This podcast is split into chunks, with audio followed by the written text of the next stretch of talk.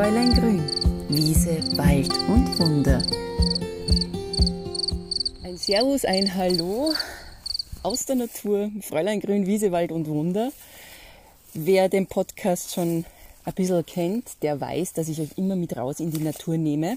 Da, wo eigentlich die Podcasts selten stattfinden. Aber mir ist es halt einfach wichtig, dass ich euch zeige, was denn da direkt vor der Haustüre draußen wächst, welche Kräuter, welche Heilpflanzen es zu entdecken gibt, aber auch andere Wildfrüchte zum Beispiel. Denn äh, vielleicht ist es euch schon aufgefallen, wenn ihr so in derselben Region wohnt wie ich. Denn ich bin in der Stadt Salzburg zu Hause und da ist zum Beispiel der schwarze Holunder, die Beeren, die sind schon reif, sind schon tiefschwarz. Bedeutet, vom phänologischen Kalender her, also vom Kalender her, wo uns die Natur zeigt, in welcher Jahreszeit wir uns befinden, sind wir sozusagen im Frühherbst angelangt. Mag man vielleicht gar nicht glauben, weil jetzt ist gerade mal erst August und wir haben die heißen Tage erlebt. Der Sommer hat sich irgendwie auch auf den August konzentriert. Aber ja, ich spreche schon vom Herbst. Und es ist jetzt auch die Zeit, wo andere Beeren und Wildfrüchte reif sind zum Sammeln. Und vielleicht ist es euch auch aufgefallen, dieses Jahr ist ein ganz reiches Erntejahr. Also ob die Kräuter, die riesig groß werden in diesem Jahr, ganz hoch hinaufwachsen. Die Haselnussstauden, die sind voller Haselnüsse, die jetzt noch nicht reif sind. Ah, die, wie schon erwähnt, der schwarze Holler hat unfassbar viele Beeren, sind einfach, ja, die Sträucher, die Bäume, die Wiesen voller Lebensmittel, die uns die Natur schenkt. Und auf zwei möchte ich jetzt ein bisschen eingehen. Zum einen auf die Vogelbeere. Die Vogelbeere mit diesen leuchtend orange-roten Früchten, man sieht die auch oft am Straßenrand. In diesem Jahr leuchtet jeder Waldrand, nur so von diesen ähm, Vogelbeerfrüchten. Und ich muss jetzt gleich einmal aufklären mit einem, mit einer, sagen wir mal, Legende.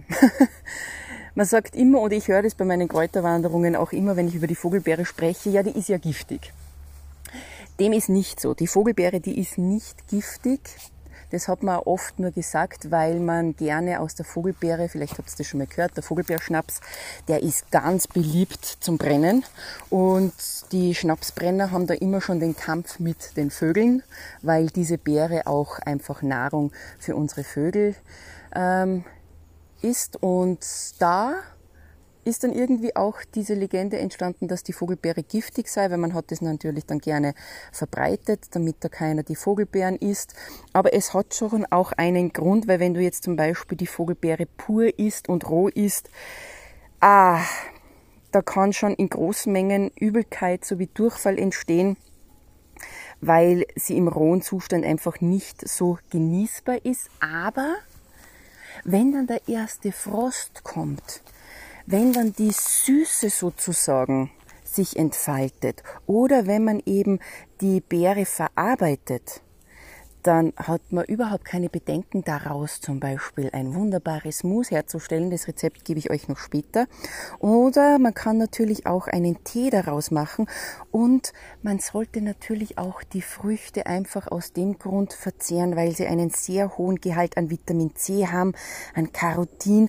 Aber Dafür sollten sie nicht zu hoch erhitzt werden, denn Vitamin C verträgt keine Hitze. Jetzt aber zurück noch einmal zur Verarbeitung von der Vogelbeere. Wie gesagt, der Frost wäre ganz wichtig. Mein Tipp ist aber an euch.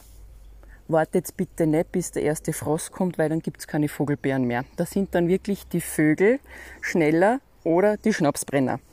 Der Trick, den ich euch verraten kann, wie man eben die Süße ein bisschen rausholt aus der Vogelbeere, ist, dass man sie in den Tiefkühler gibt. Dass man sie einfriert, sozusagen an Frost simuliert. Und wenn man sie dann so zwei, drei Tage im Tiefkühler richtig durchfrieren hat lassen, dann kann sie weiter verarbeitet werden. Die Vogelbeere, die stärkt die Abwehrkräfte. Man hat sie volksmedizinisch auch zur Durchspülungstherapie jetzt hergenommen bei Nierenerkrankungen oder auch zur Entgiftung bei Rheuma. Also ihr seht schon wirklich eine ganz, ganz vielfältig einsetzbare Beere. Und sie unterstützt besonders die Gallenfunktion und da hat sich der Tee wunderbar bewährt. Was ich aber in diesem Jahr gemacht habe, ist, dass ich ein Mousse zubereitet habe aus der Vogelbeere. Schmeckt ganz wunderbar, auch ein bisschen leicht ähm, säuerlich. Und dafür habe ich auch die Beeren gesammelt, so wenn sie schon so tief orange sind. Also sie sollten schon wirklich eine schön leuchtend orange Farbe haben.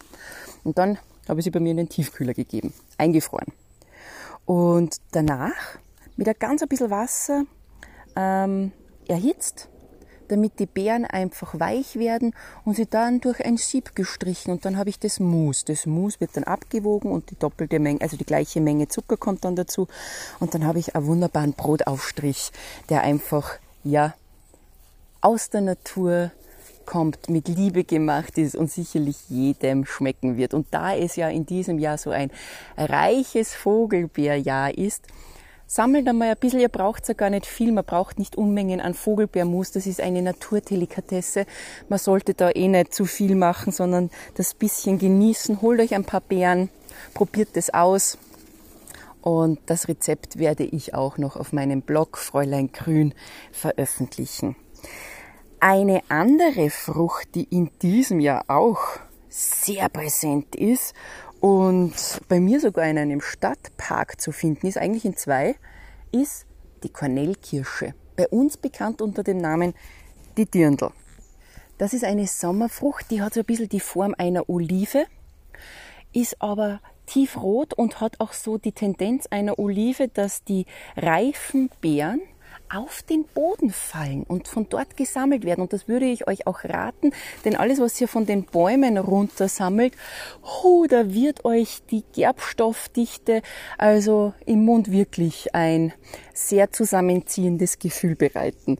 Wenn ihr einen Dirndlbaum zu Hause hat, dann hat man das früher auch immer so, wie bei den Olivenbäumen auch gemacht, dass man ein Laken unterlegt, ein Leintuch und dann den Baum ein bisschen schüttelt und dann fallen die reifen Früchte runter und dann ist es auch einfach leicht zu sammeln.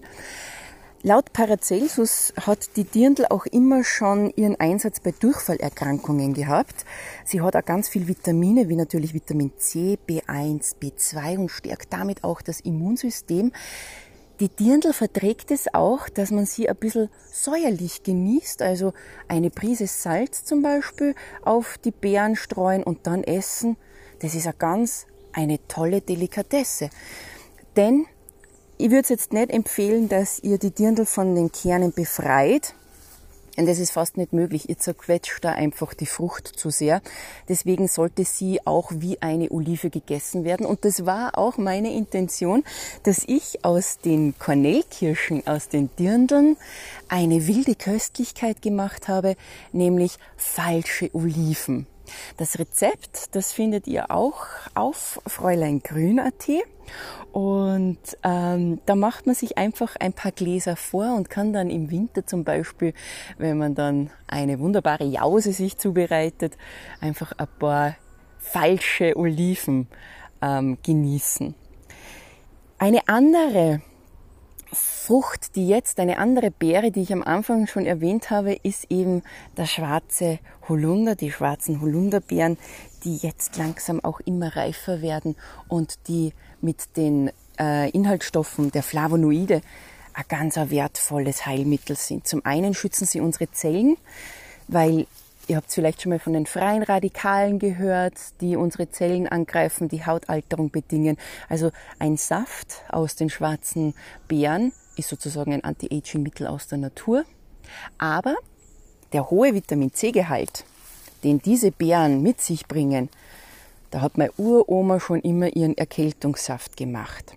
Man muss die Beere auch erhitzen, die schwarze Beere, weil Sambonigrin enthalten ist. Das ist ein Stoff, der sich im Körper zu Blausäure verwandeln kann.